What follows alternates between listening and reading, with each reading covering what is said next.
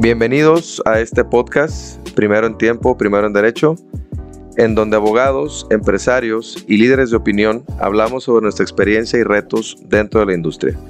Soy Antonio Ábalos y estoy convencido de que la innovación jurídica, la información veraz, la constancia y la colaboración pueden transformar el mundo. Este podcast es una prueba de ello. Buenas tardes a todos, les habla Antonio Ábalos, bienvenidos a otro episodio de este podcast, Primero en Tiempo, Primero en Derecho. El día de hoy tenemos un invitado de lujo, Rubén Tinajero Galvez, abogado especialista en defensa fiscal, eh, una persona a la cual su trayectoria me parece muy interesante, muy sui generis. Y gracias, Rubén, por aceptarme la, la, invitación a este podcast. Muchas gracias, Toño, por invitarme. Este, un saludo a todos los que nos estén escuchando. Muy bien. Rubén, pues mira, ahora sí que, eh, como siempre digo en, mis podcasts, platícanos un poquito eh, de ti. O sea, ¿qué has hecho? Eh, ¿Estuviste en el SAT? ahora sí que un, pequeño ahí resumen, como para que el auditorio también sepa qué haces, a qué te dedicas, etcétera, ¿no? Bueno, yo me dedico este, particularmente como abogado fiscalista a la defensa eh, de asuntos fiscales, a la representación de contribuyentes, principalmente empresarios, este, cuando tienen algún conflicto con las autoridades fiscales. Y te platico un poquito de mi trayectoria, digo, me voy muy atrás, yo empecé a trabajar muy joven, desde que era estudiante en la universidad, trabajé para una firma de abogados fiscalistas, ahí como, pues ahora sí que, que haciendo mis pininos y ayudándole a, a los abogados que se encargaban del tema de la defensa fiscal. Trabajé también para una autoridad fiscal en aquel tiempo, cuando todavía era estudiante, para el Ayuntamiento de Zapopan, en el área de ejecución fiscal. Ahí aprendí un poquito de los procedimientos administrativos de ejecución. Posteriormente, una vez que yo egresé de la carrera, eh, decidí entrar al Servicio de Administración Tributaria. Eh, bueno, me, enfoqué o me obsesioné en entrar al, Servicio de Administración Tributaria eh, porque consideré que era una institución donde había mucho que aprender, ¿sí? Había mucha experiencia que ganar ahí adentro de, esa institución, toda vez que yo ya había decidido que me iba a dedicar a la, materia fiscal y visualicé en aquel tiempo, primero que el Servicio de Administración Tributaria estaban haciendo en aquellos años y que había una gran inversión para eh, transformar lo que era la Secretaría de Hacienda, las áreas de ingresos de la Secretaría de Haciendas, transformarlos en el Servicio de Administración Tributaria. Y toda esa inversión se veía reflejada en equipamiento, se veía reflejada sobre todo en mucha capacitación. Eh, al momento de yo ingresar al SAT, yo lo que vi o, esperaba, eh, obviamente era pues, la mayor experiencia, la mayor preparación, eh, sabiendo que ahí es justo donde nace eh, todo el tema eh, fiscal, ¿no? Es decir, si sin la existencia de esta autoridad, pues realmente no tendría sentido la existencia de los abogados que nos dedicamos al tema de la defensa, no tendría sentido la existencia de un tribunal que resuelve los conflictos o dirime las controversias entre los particulares y entre las propias autoridades, toda vez que ahí es donde se llevan a cabo los procedimientos, tanto procedimientos de fiscalización, procedimientos administrativos de ejecución, procedimientos administrativos en materia aduanera. La autoridad también tiene su propio contencioso, la autoridad es la que se dedica pues a defender todas estas controversias que se plantean en los tribunales, es la que imparte justicia en el ámbito administrativo eh, resolviendo los recursos de revocación, cualquier petición que hagan los particulares, desde una solicitud de devolución, una inscripción, etcétera, en el propio RFC, se formulan las querellas eh, simplemente por delitos fiscales. Entonces yo visualicé que justo ahí era donde yo podía en el menor tiempo posible absorber la mayor cantidad de conocimientos. Digo, desde luego no es una regla, este, hay quien decide meterse a un despacho, de los despachos este, pues, importantes que tienen grandes estructuras, donde desde luego también aprenden bastante o absorben bastantes conocimientos. Hay quien decide pegársele a un abogado renombrado, eh, que aunque sea no un despacho muy grande, pero sí es un abogado muy afamado, para, para, aprenderle sus formas, su, su, historia, ¿no? Este, en mi caso yo decidí, hay quien decide meterse a algún tribunal a trabajar, yo decidí meterme a la institución y posteriormente, pues ya retirarme de, la institución. Ahora, Rubén, yo, yo te quiero hacer una pregunta que, que creo que es parte del éxito de este podcast. ¿Estás de acuerdo que cuando sales de la universidad tendrías, ¿qué? ¿22 años? 23 años 22, exactamente, 23 años. así okay. es. ¿En qué momento crees que tú tuviste como esa claridad para esa edad decir, me quiero ir al SAT? Porque, porque digo, compartirás mi opinión, que claro. a esa edad uno no sabe, o sea, muchos no saben ni, claro. ni desde luego. de qué voy a hacer. ¿no? Desde Entonces, luego. A lo mejor a ese chavo o esa muchacha o ese, ese estudiante o ese uh -huh. futuro egresado que te escucha, uh -huh. ¿qué, qué, qué le dirías como para que tome esa decisión y para que él pueda adelantarle a lo mejor este camino profesional? Bueno, desde luego que todo egresado, este, primer, lo primero que tiene que, que, hacer, incluso desde que está en la etapa de estudiante, pues tiene que ir viendo primero qué materia le gusta, a qué área se quiere dedicar, e ir como mentalizándose hacia dónde quiere llegar. ¿sí? Tienes que tener como esa claridad, quién quiero ser, a dónde quiero llegar, y trazar tu ruta.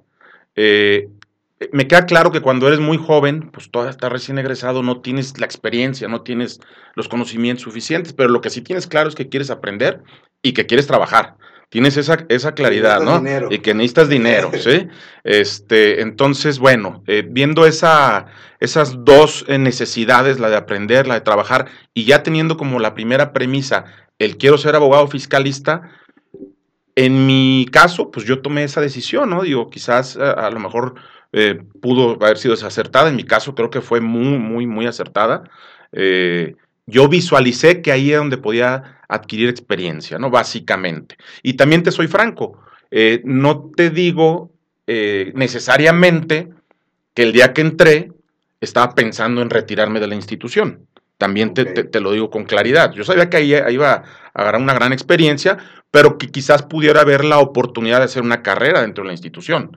Eh, sin embargo, pues en algún momento ya eh, cambió esta historia, ¿no? Cuando ya viene el matrimonio, cuando vienen otras necesidades, cuando peleas un poquito por tus tiempos, por la administración de tu tiempo, cuando peleas por ganar más dinero, cuando eh, te das cuenta que dentro de una institución pues tienes topes salariales y que dices, bueno, pues si me quedo aquí, pues cuánto voy a ganar, y luego volteas a ver a tus compañeros, y dices, eh, eh, y dices sí, mano, eh, mi compañero que está allá, que es muy respetable y que lo estimo mucho, pues yo veo que ya debe su casa, debe su carro, este, y se me hace que ya se quedó 20 años aquí a, hasta que la termine de pagar, Ajá. porque ya tiene familia y tiene el temor de retirarse, etcétera. Yo me acababa de casar, ¿sí? cuando me di cuenta que tenía una necesidad económica mayor y que no era justo dentro de la institución donde iba a poder satisfacer las necesidades del estilo de vida al que yo quería acceder. Entonces, en ese momento es cuando decido retirarme de la institución. Ok, entonces recapitulando, Rubén. ¿Sí? El primer consejo que le darás a la audiencia es, ten claro qué quieres. Ten claridad, ten mucha claridad a qué te quieres dedicar. No te dediques por imitación, no te dediques este, a una especialidad del derecho por, porque, porque un amigo primo, tuyo a bien, o a ¿no? mi primo le va re bien, ahí digo, si quieres hago un, un, un, paréntesis, es bien importante lo que estás diciendo, sobre todo en la materia fiscal. Eh, bueno, sabemos todos, es del conocimiento de todos, eh, que pues hay despachos no, no, muy serios y que hay eh, esquemas muy agresivos en la materia. Y justo ahí, en esos esquemas agresivos, es donde luego vemos estos millonarios eh, que pues, se supone que son fiscalistas, pero en realidad yo tengo serias dudas que, de que, que, sí, que, lo que sí, lo sean. Eh, y muchos estudiantes, yo lo que he visualizado en los últimos años, es que se dejan guiar por que por ven, el ven por el pseudo fiscalista porque ven ese como éxito económico. Lo que no se dan cuenta a esa edad justamente cuando todavía son estudiantes es que se están metiendo en un terreno muy, muy peligroso, en un terreno no sano, en un terreno pues que básicamente puede caer hasta en una actividad delictiva y creo que un estudiante cuando decide meterse o ingresar a la carrera de derecho, pues no está pensando en convertirse en un delincuente, sino todo lo contrario, está pensando en defender, en defender y en defender el Estado de Derecho, en defender eh, la impartición de justicia, en defender todas las, las premisas del derecho, pero en sentido positivo. ¿sí? Y quizás ese engaño económico los lleva el día de mañana a cometer un error. Entonces yo mi primer consejo sería, no te dediques por invitación, dedícate por pasión, que te guste lo que haces, que tu mayor eh, pago, desde luego, todos trabajamos por el lado económico, pero que tu mayor pago sea la satisfacción de poder resolver los problemas de tu cliente, que ese sea eh, eh, pues tu mayor fruto, ¿no? Porque realmente es donde vas a encontrar eh, el resultado de tu trabajo. Cuando te das cuenta que resolviste un problema, cuando te das cuenta que tu cliente está descansando, cuando te das cuenta que tu cliente tiene tranquilidad, tiene seguridad, en ese momento, este, pues te vas a sentir que ya, que ya cobraste. Obviamente viene el, tema económico, ese, nadie estamos peleados con, el, dinero. eso que, quede claro, ¿verdad? Ok, ahora Rubén, digo, ya me contestaste la siguiente pregunta que te iba a hacer. Hablando del lado positivo, la institución te da conocimiento, te da bagaje, te da ese sponsor, ¿no? Que de pronto en un despacho o en una, o, imitando a una persona no lo tienes, porque obviamente no es lo mismo trabajar para una institución que para un despacho, ¿no? Así es. Entonces, eh, ahora sí que como dice la canción, ibas bien en el SAT, estabas perfecto, pero decides irte por una cuestión económica. Por una cuestión económica fueron varios factores. Uno era la situación de que, desde luego, cuando llegas, pues al principio eres como una, como una esponja, ¿no? O sea, estás absorbiendo conocimientos por todos lados a un ritmo impresionante. Pero va pasando el tiempo y empieza a bajar un poquito la intensidad de la absorción. Digo, si ahorita estuviera ahí, Todavía el día de hoy aprendería algo. Todos los días aprendería algo, pero ya el ritmo va, empieza a disminuir, ¿no? Entonces ya lo que sigue es como, en ese momento sí ya sigue hacer una carrera dentro de la institución. Dos, el tema económico se combina.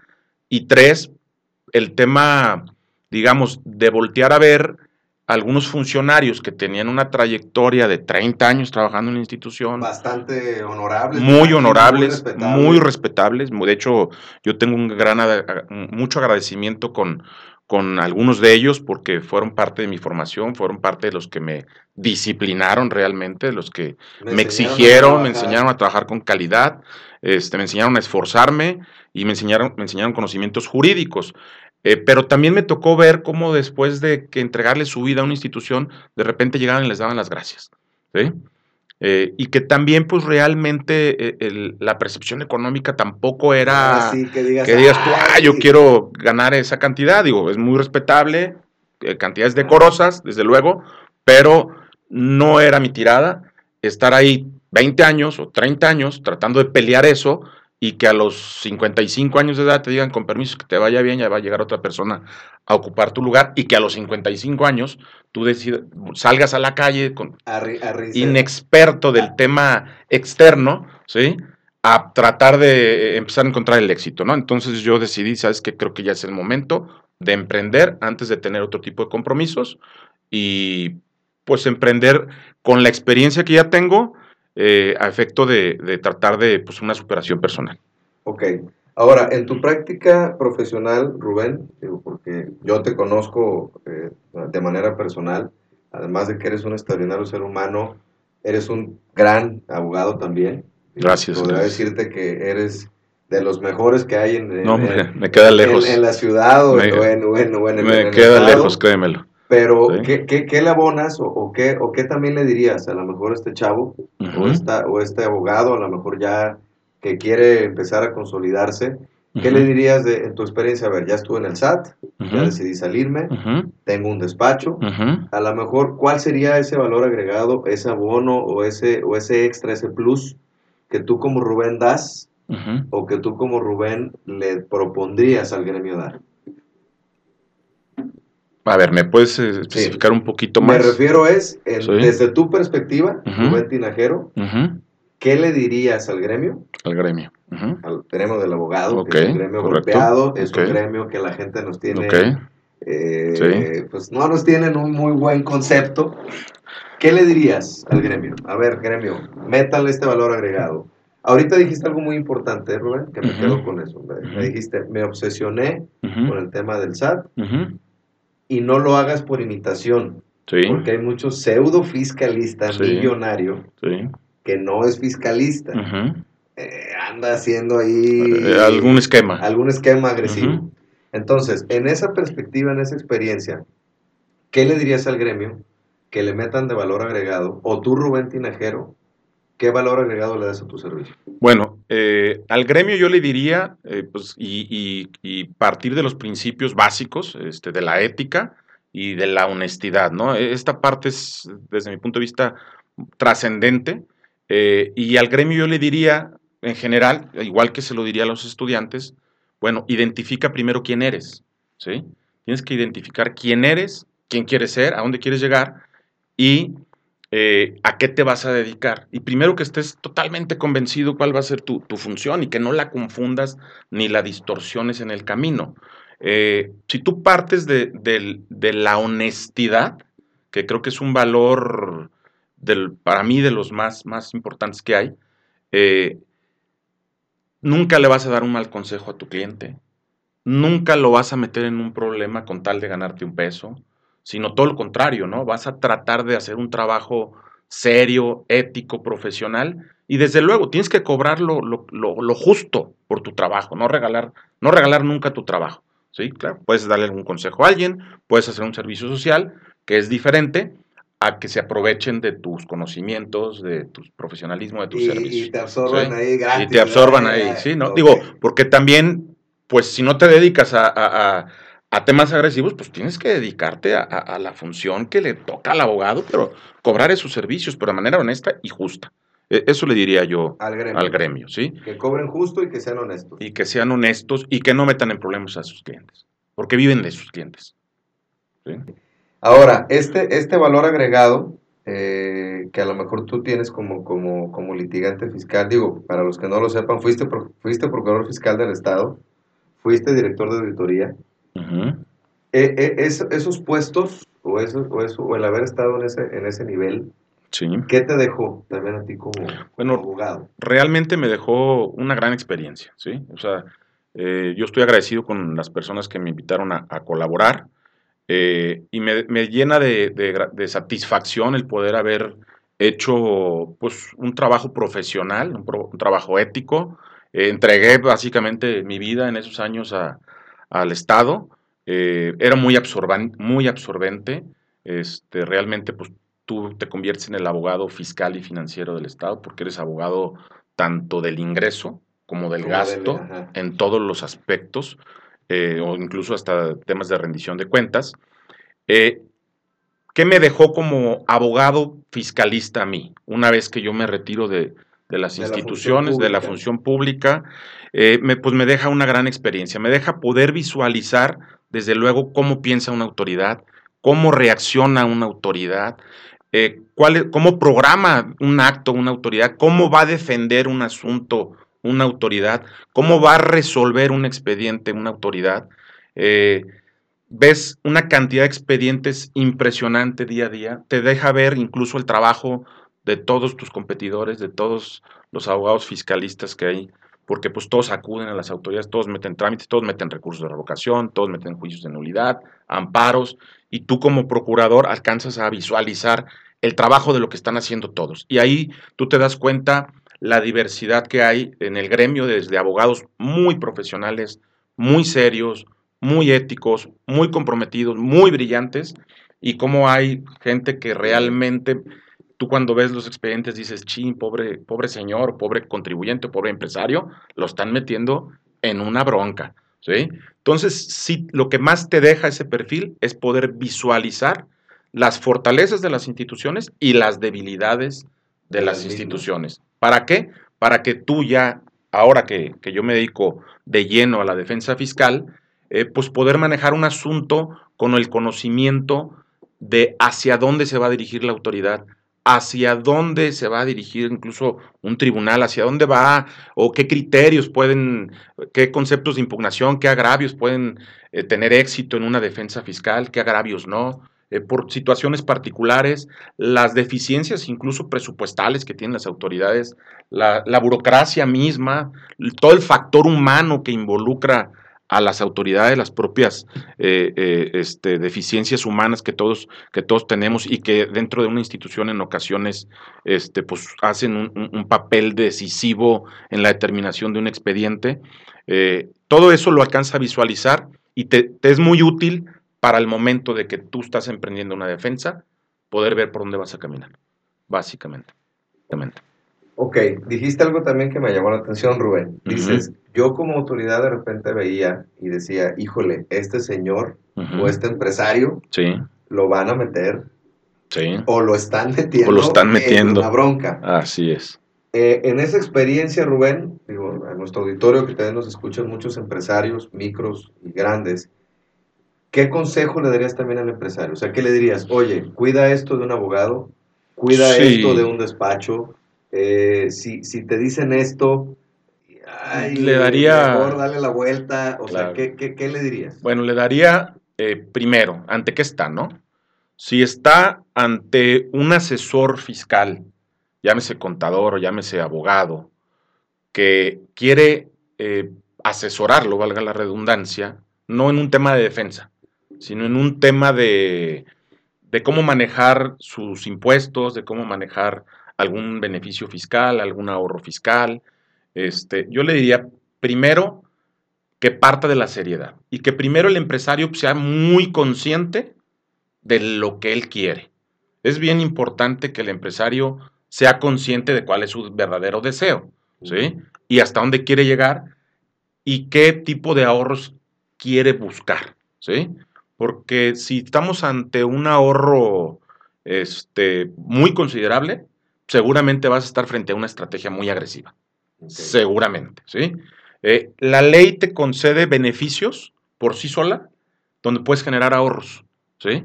Puedes generar ahorros en pleno cumplimiento de la normatividad, en, ple- en pleno cumplimiento de la ley, y en caso de una contingencia, con una excelente defensa, ¿sí? Entonces la ley te, te da esa oportunidad.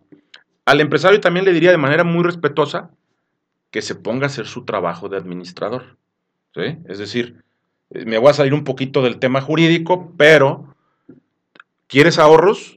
Revisa tu costo de ventas, haz una planeación financiera, trabaja con presupuesto de ingresos, con presupuesto de egresos, revisa dónde tienes fugas de dinero, revisa tus proveedores, a quién le estás comprando caro, a quién le estás comprando barato, trata de eficientar todas tus áreas, trata de generar inversiones y trata de hacer que sea más productivo tu negocio en base a una administración eh, adecuada y no, eh, digamos, te quedes un poquito eh, acostado ahí viendo y que venga el, el abogado fiscalista y te ayude a resolver con una, con una eh, Estrategia. estrategia agresiva todo el trabajo que tú no desarrollaste. ¿Sí? Sí, que te ayude el asesor. Pero ¿qué le, qué le diría también yo a- al empresario? Primero que tenga mucho cuidado con aquellos que le van a tocar a su puerta. Desde mi punto de vista, cualquier oficio, cualquier profesión, cualquier persona, te dediques a lo que te dediques en la vida, que hace muy bien su trabajo, no necesitas tocar puertas. Siempre va a haber alguien que lo esté buscando. Así, yo te lo puedo decir, yo tengo, por ejemplo, hay una, una persona que nos ayuda a pintar la casa de tu servidor y siempre le hablo y siempre está ocupado, porque es muy bueno, ¿sí? No lo veo tocándole a los vecinos, Oiga, eh, oiga, no necesita que le pinte su casa, porque ahí ya cuidado, ¿eh? Ese cuate no trae trabajo y seguramente es porque ya no le dieron trabajo, ¿no? Lo mismo es un doctor. Yo no veo un doctor yendo a tocar, oiga, señor, ¿cómo se siente? ¿No quiere que lo revise? ¿Sí? O sea, tú vas al doctor y haces ahí la, la sala de espera y, y sacas cita y a veces, si es muy bueno el doctor, te da cita dentro de 15 días. Este, yo creo que el abogado tiene que tener la misma característica, la misma, la misma característica, la misma característica que tiene un arquitecto, un ingeniero aquel abogado, aquel contador que está tocando puertas y está pidiendo audiencia para vender un producto, yo digo, empresario, ten mucho cuidado. Ten mucho cuidado. Porque de entrada, pues este cuate no está muy ocupado. Más bien está en la búsqueda de. ¿sí? Ya desde ahí te deja ver un poquito El, eh, el nivel, ¿sí? Segundo, ¿qué te va a vender? Porque pues, si es algo muy bueno, seguramente no tiene que ir a venderte, tú vas a ir a buscarlo. ¿sí? Entonces, ten mucho cuidado con eso. Ahora, cuando ya estás en una, en una problemática de, de índole fiscal, cuando te- ya tienes un crédito fiscal encima, cuando ya tienes alguna contingencia, que seas muy selectivo al momento de decidir cómo vas a, a contratar al abogado que te va a manejar esa asesoría, esa defensa, que te va a llevar tu caso. Que, primero, que no te dejes guiar, desde mi punto de vista, por el contador o el asesor que te metió en el problema. Porque, ah, es que aparte te tengo la solución. O sea, doble negocio, ¿no? Ya. Te tengo el problema y luego te tengo la solución. ¿sí? Primero no te dejes guiar por él, porque si te metió en un problema, seguramente a lo mejor la solución no va a ser la más conveniente, ¿sí? O a lo mejor no te la va a llevar a buen puerto. Oye, Rubén, perdón que te interrumpa. ¿No te ha tocado ver en la práctica profesional, digo yo, en el lado eh, laboral, que es la, la, de especialización, no sé si te pasa lo fiscal, por lo que estoy escuchando, sí, que de pronto el contador que asesora en lo laboral, que no pasa nada, es el mismo contador que quiere, que quiere referenciar a un abogado para que solucione el problema. Exactamente. Entonces yo también llego y digo, oye, a ver, espérame, si él fue el que te metió en este problema, como por qué, como por qué te lo va a solucionar bien, si él fue el que te puso en esta posición. Así es, así es. Y justo iba mi recomendación. justo iba mi recomendación. Eh, es muy común ver este, contadores que por una mala asesoría meten en problemas a sus clientes y luego les quieren referenciar al abogado. ¿Sí? Claro, pues debe llevar algún negocio el contador seguramente, o no quiere que el abogado tercero llegue y descubra que él es el responsable de, la situación o del error, ¿no? Que yo creo que vamos por ahí, ¿no? Puede ser también por ahí. Eh, este, sin embargo, yo el primer consejo es no te dejes guiar por este asesor, no te dejes guiar por este contador. Segundo, pide referencias. Pide referencias siempre de a quién vas a contratar. Pregunta por él. Alguien lo tiene que conocer. Si es bueno, alguien lo tiene que conocer pregunta eh, si hay, te van a dar algún indicador negativo o positivo. O sea, en la primera respuesta o en la segunda o en la tercera te vas a enterar de algo. Porque es, los chismes vuelan. Entonces, este, pide referencias. Tercero, entrevístate personalmente con el abogado. No lo pongas en manos de tus asesores. Tú date ese tiempo, date esa oportunidad para entrevistarte personalmente con el abogado y cuestiónalo cuestiónale en qué consiste tu problema. Tú ya conoces tu problema, pero cuestiónale en qué consiste, cuestiónale un poco, a lo mejor no te va a dar la, receta completa porque todavía no, lo contratas, ¿sí? Pero, que, pero sí que te deje una guía, por lo menos, básica, que te dé el norte de que eh, la persona que estás queriendo contratar sí tiene la experiencia para manejar tu asunto. ¿Sí? Que te deje ver sus conocimientos en el inter de esta entrevista. Guíate incluso por, por la impresión que te cause, ¿sí? sí, la energía. Que la energía, la impresión, eh, este, su, su, imagen personal, la imagen personal es importantísima en un abogado, o sea, eh, yo creo que somos, eh, los abogados tenemos que traer cierto protocolo siempre, tenemos que tener cierta pulcritud, aunque estemos en el siglo XXI y aunque queramos salirnos un poquito del tema o, o, ver a otros que andan más cómodos que uno de repente, pues no, somos abogados finalmente. Mira, Rubén, tú y yo somos contemporáneos, digo, somos más o menos de la edad, pero ahorita dijiste otro y creo que vamos a abonarle al podcast, que, escuches, que escucha la gente esta opinión que vas a dar tú ahorita. Tú decías, ten cuidado con los que se andan promocionando. Sí. Yo creo que una cosa, o más bien, se ha malentendido. Hay, hay despachos que confunden el marketing digital. Es muy distinto con, con estar ofreciendo estrategias. Muy distinto. O sea, el marketing digital, eh, ellos, ellos, lo ven como, ah, tienes un problema, este, cómprame esta, este". No, no, no. O sea, compartes la idea de que sí tenga presencia en redes el abogado. Claro que sí. Que sí. Claro que eh, sí. De a conocer lo que, hace. eso sí lo compartes. Totalmente. Más bien lo que no compartes es el, ofrecer en Internet el servicio. no, y tampoco en, Internet, fíjate, en Internet, digo, pues obviamente un tema de este tipo de asesorías agresivas, ¿no? Eh, eh, el tema de asesorías agresivas, pues difícilmente las van a ofrecer en Internet, ¿sí? Ah, no, no, este pero te las venden como quieres una deducción. Este, bueno, ahí sí, ojo, ahí sí. Si es una publicidad de esa naturaleza, pues ya de entrada aguas, ¿eh? Ni, te acerques. Empresario, ni te acerques. Ni te acerques, sí, sí, no. No, mira, me voy a regresar poquito a la primera pregunta. Eh, voy a concluir la, respuesta y ahorita le entramos un poquito al tema. Eh, yo le recomendaría al abogado, repito, pues que se fije en, la imagen de a quién está contratando. Le recomendaría que no se deje guiar por aquel abogado que le dice que en base a relaciones va a resolver su problema. Porque eh, las relaciones son muy positivas, ¿sí? Pero son para ayudar cuando tienes un buen planteamiento, ¿sí? No son para resolver el problema. El problema lo vas a resolver técnicamente, jurídicamente, con pruebas, con un sustento, con una fortaleza en tu expediente, ¿sí? en tu defensa. Así es como vas a resolver el problema y la mayoría de las veces no necesitas ni ayuda cuando tienes una defensa bien planteada. ¿sí? Eh, otro es aquellos abogados que se animan a garantizar, ¿sí? A garantizar el éxito del asunto, ¿sí? A mí me parece un atrevimiento porque pues, eh, no tenemos asegurada ni la vida, O sea, no tenemos asegurado eh, absolutamente nada. Eh, podemos hablar de probabilidades, podemos hablar de viabilidad, podemos hablar de, de alguna razón del por qué, de peso, del por qué sí puede llegar a buen puerto el asunto, ¿sí? Obviamente reuniendo todos los elementos que, que se requieren para poderlo llevar a buen puerto, pero aquel abogado que de entrada empieza diciéndote, es que yo conozco a fulano, pues sí, pues conoce a todos, los descarga en internet, se aprende los nombres y dice que son sus cuates, ¿sí? Segundo... ¿Cómo se lo eh, compruebas que no? ¿Cómo se lo compruebas que no? Segundo, este, te garantizo el asunto y qué atrevimiento. Cuidado con eso. Tercero, hasta en la forma de plantear los honorarios, hasta en la forma de plantear los honorarios. Revisa el planteamiento de honorarios, que sea un planteamiento justo y serio, ¿sí? Porque si no estás ante un planteamiento serio, tú ya empiezas a ver que el abogado lo que quiere es eh, excederse en su cobro cuando no te ha dado todavía un resultado. Claro, va a trabajar y tiene derecho a cobrar desde un principio. Y se le, que pagar. Y se le tiene que pagar, ¿sí? Independientemente del resultado. Pero tiene que haber una parte que sí quede como tema bono de éxito para el resultado del asunto, que te inspire la confianza de que el abogado va a trabajar por el éxito, no por el camino del expediente. Esa parte, yo, yo más o menos esa guía le, daría, al empresario, para, que cuide, el momento de contratar un abogado.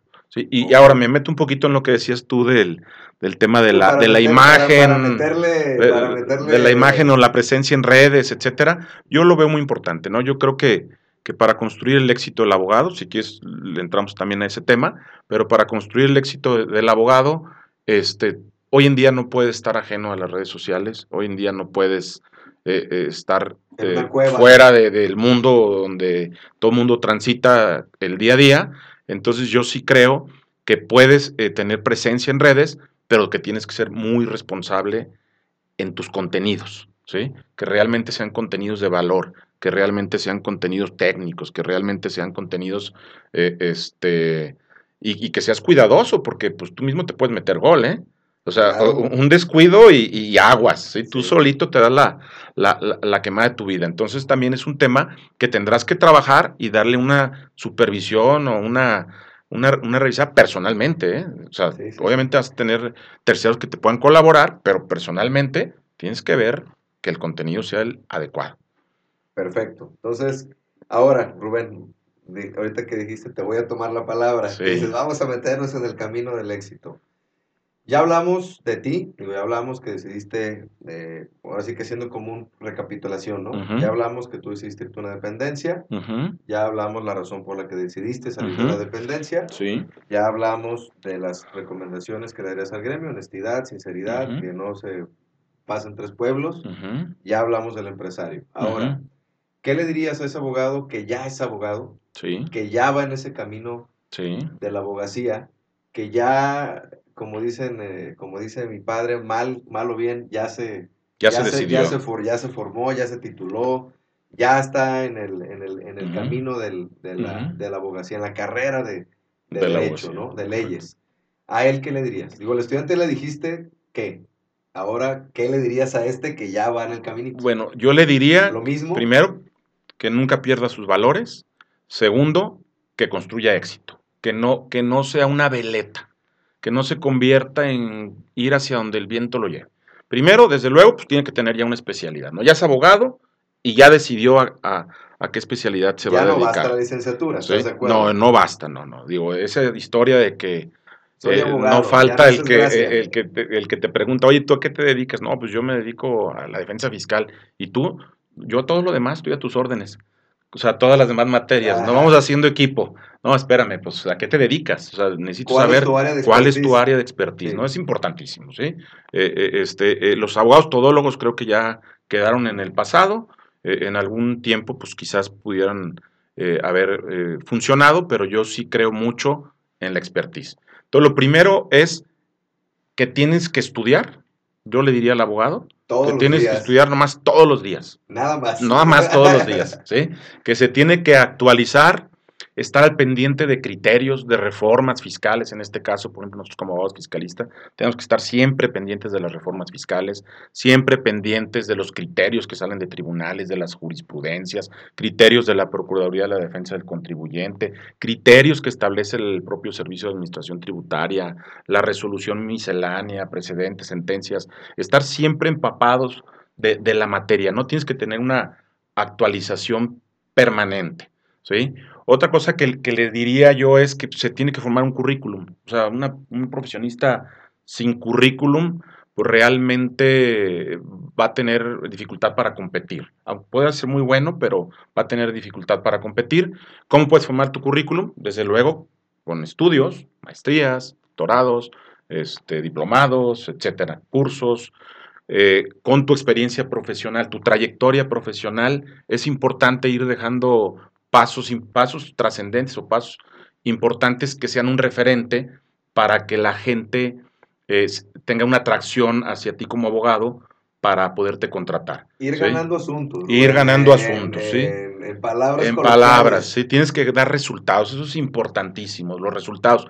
Porque tú, tú das resultados y se corre la voz. ¿sí? Tú das resultados y tus clientes te van a recomendar. Positivos negativos, ¿eh? Positivos y negativos. No, pero tienen que ser positivos. No, no, pero me refiero que la referencia se da también cuando pierdes y cuando eres malo también. También, inmediatamente se va a correr. Y en una de esas es más rápido. Exacto. Sí, en una de esas se corre más rápido. Entonces, los resultados en tu trayectoria son importantísimos porque justamente tus clientes son los que van a hablar de ti. Yo te diría también por ahí si puedes escribir algún artículo en alguna revista, si puedes este, eh, eh, incluso escribir un libro, etcétera, eh, sería muy importante dar clases, dar conferencias, estar en foros, estar presentes y lo que ya dijimos hace un momento, la presencia en redes sociales. Como, como, decían los abuelos, este, Rubén, estar en la jugada. Estar en la jugada. Otra cosa importante que, que pues como abogados sin relaciones, pues realmente eh, nosotros como abogados tenemos que tener una gran cantidad de, relaciones sociales, tenemos que conocer también a, las autoridades, tenemos que este, eh, pues conocer o sea, a mucha gente en el día a día para poder alcanzar ese éxito que buscamos, ¿no? Necesariamente. Ok, ahora Rubén, eh, aquí también hay algo importante. ¿Crees que el gremio es egoísta? ¿Crees que nuestro gremio es egoísta? O sea, ¿crees, crees que somos un gremio que no colaboramos? Que, que, no nos gusta hacer como equipo? Sí, sí lo creo. Este, ¿Estás convencido o lo crees? Estoy convencido. Que somos... Sí, realmente muchas veces me lo he preguntado. Eh, eh, es algo con lo que yo en lo personal pues he tenido hasta conflictos personales, ¿sí? existenciales, si lo quieres ver así, porque yo voy al médico y llego a una torre llena de médicos y los veo que ahí todos están juntos. Y, todo el mundo está ganando lana. Y todos están ganando y todos están contentos y nadie tiene una diferencia con nadie, ¿no? Eh, y en el medio del abogado eh, yo veo de pronto un canibalismo, de pronto un egoísmo, de pronto un protagonismo, eh, este innecesario. innecesario cuando en realidad yo creo que si tú te dedicas a hacer sinergias positivas, si te dedicas a hacer equipo con otros profesionistas, y te complementas con otros profesionistas, este, obviamente con, tratando de llevar relaciones de largo plazo, eh, creo que puedes alcanzar más rápido el éxito, ¿no? Yo, yo, yo creo que las sinergias en la abogacía son importantísimas, que tengas eh, una red propia de, otros profesionistas eh, en los cuales ellos a su vez eh, se apoyan contigo y tú con ellos, este, y se va construyendo, ¿no? Obviamente tienes que ser muy selectivo eh, en, esta red, tienes que, ser muy selectivo, pero sí estoy convencido de que el abogado a veces se dispara solo. Sí estoy convencido de eso, este, y pues es triste, ¿no? Pero no, no sé, nunca he logrado descifrar. ¿Por qué? ¿Por qué? Te, soy franco. Le he dado vueltas y le he dado vueltas, pero nunca he logrado aterrizar la, la razón. ¿Sí? Ahora, hace rato hablabas de éxito profesional como fiscalista. Hace rato lo decías, eh, construye tu éxito profesional, construye tu éxito personal. Digo, tú que fuiste, repito, para los que nos están los que nos empiezan a escuchar tarde, Rubén, este que estuviste fuiste procurador, estuviste en direcciones, estuviste en el SAT, has tenido puestos públicos, decides emprender tu propio negocio, ¿no? Sí. ¿Cómo se construye ese éxito? O tú, Rubén Tinajero, desde el punto de vista Rubén Tinajero, ¿cómo, ¿cómo le dirías a la gente digo, y quiero hacer también aquí un paréntesis, eh, lo- los consejos que damos son a título personal, Claro, no son las luego. fórmulas del No, no, éxito. no, no, no. nos queremos convertir Claro, en los típicos claro que de no, no, ¿quieres yo ser sé, no, no, no. temprano y tómate, No, no, y no, tómate no. un juguito de naranja. Sí, no, o no. sea, simplemente en este podcast eh, platicamos historias de vida, Sí. platicamos historias personales. Es correcto. Desde el punto de vista de Rubén Tinajero, para ti, ¿cómo sería construir este éxito profesional? O sea, ¿cómo, ya nos hablaste ahorita, ¿no? Da conferencias, este, estudia, platica, sé responsable con tus clientes. ¿Qué muy, más? muy responsable. Pues básicamente es eso, o sea, realmente, Toño, este, yo creo que el tema de la preparación Constante. permanente, la preparación, el, el- la honestidad, eso es un tema, todo un tema, ¿eh? el tema de la honestidad, eh, el que tengas una clientela, que midas a tus clientes, o sea, incluso pues puedes tener clientes no convenientes, ¿sí? Puedes tener clientes pues que no pagan o, o- o que ahí te, te quieren pagar poquito. eh, O eh, que traen temas raros, o que no te si traen temas raros, sí tienes que dar una, con mucho respeto, tienes que hacer una pequeña eh, eh, investigación moderada, desde luego, sin, sin este, meterte en una esfera que no te corresponde, pero sí saber que no estás tocando o metiéndote en un tema delicado, ¿no?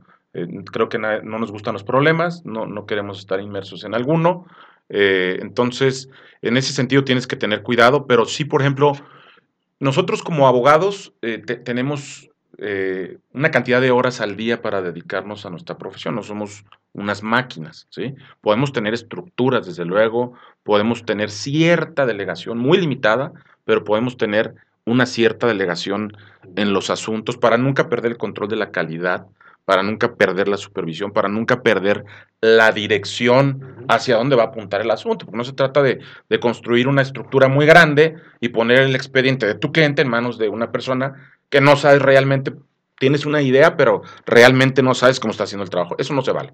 El cliente te está contratando a ti, tú eres el que le vas a responder al cliente, tú eres el que, el que tienes que sacar adelante el asunto, entonces tienes que estar cercano al asunto forzosamente. Entonces sí puedes construir una estructura, pero una estructura moderada. Repito, tú tienes un, un tiempo al día, no eres una máquina y tienes que administrar tu tiempo. Tienes que tener una buena administración de tu tiempo y ir seleccionando los clientes que realmente te puedan dar a ganar, ¿sí?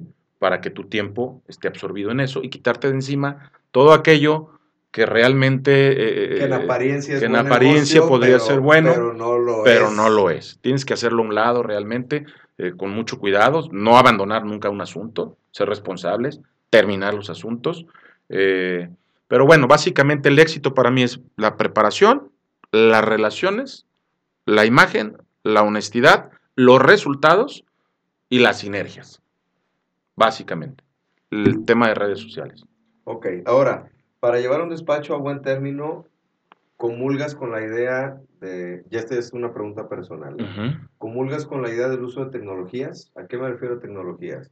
Contratar CRMs que a lo mejor tengan un, una- un dictado, un tablero de tareas, eh, a lo mejor un CRM o un programa, una aplicación que mida el tiempo de la gente, que mida realmente qué está haciendo la gente.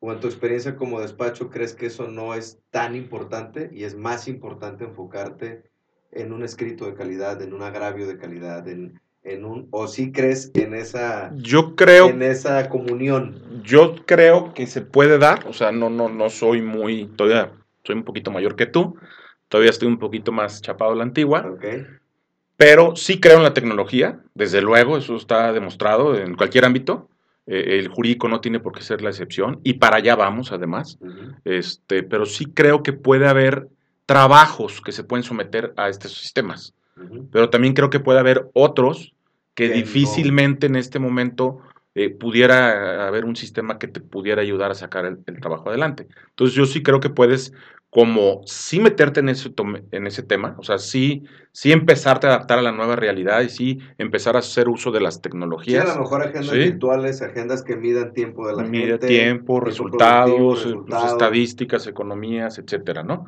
Este, eso sí, sí lo veo bien y, lo, y tienes que empezar a caminar por ahí. Pero hay cosas que Sí, no, no, yo no, me animaría ahorita. Yo no me animaría a, a- a hacerlas, este, y que incluso en materia fiscal particular, el volumen de la información muchas veces llega a ser eh, escandaloso. Sí. Las contabilidades de, grandes compañías a veces llega a ser escandaloso. Entonces, realmente hacer vaciados de, información eh, luego es, muy complejo. si esto lo sumas con los plazos legales que contamos los abogados para sacar una, defensa con éxito, este, pues realmente te puedes complicar, ¿no? Yo, yo prefería, prefiero concentrarme en el tema del éxito en las defensas. Ok, perfecto. Rubén, pues mira, nosotros ahora sí que siempre me gusta que nos des un consejo, ¿no? Un consejo final, digo, nos has dado muchos eh, a lo largo del, podcast, pero a lo mejor como, como cierre, como, como, pues sí, ya como, como decir al público que nos escucha amablemente a este muchacho, a esta señorita, a este empresario, como cierre, ¿qué le dirías? ¿Qué, ¿Qué consejo le darías a lo mejor para su negocio, para él, enfocado obviamente en tu, en tu área de, expertise. Sí. Pero como cierre, ¿cuál sería para ti el consejo más valioso que a lo mejor a Rubén Tinajero le hubiera gustado que se lo dieran hace 15 años? Primero para como abogado y el segundo, tu experiencia, ¿qué consejo le darías al empresario que te escucha? Pues básicamente al empresario le, diría que tenga mucho cuidado, ¿no? Que, que hoy en día ya lo que los derechos este, fiscales son práctica de alto riesgo. Exactamente, así es. Eh, yo le diría que sea muy cuidadoso, que, que las leyes han evolucionado, la tecnología ha evolucionado mucho, es decir, incluso muchas de las reformas fiscales que, que, vemos hoy plasmadas en la legislación tienen que ver con la tecnología, ¿sí? con la capacidad del Estado para hacer cruces de información, para detectar indicadores, para detectar simulaciones de operaciones y, mil cosas que la autoridad tiene capacidad hoy en día de, observar y de detectar. ¿sí? Este, entonces yo le diría al empresario que sea muy cuidadoso, que no caiga en, este tipo de, pues de malos asesores y que no caiga en la tentación de esa ambición un poquito más allá de, de tus propias utilidades, ¿sí?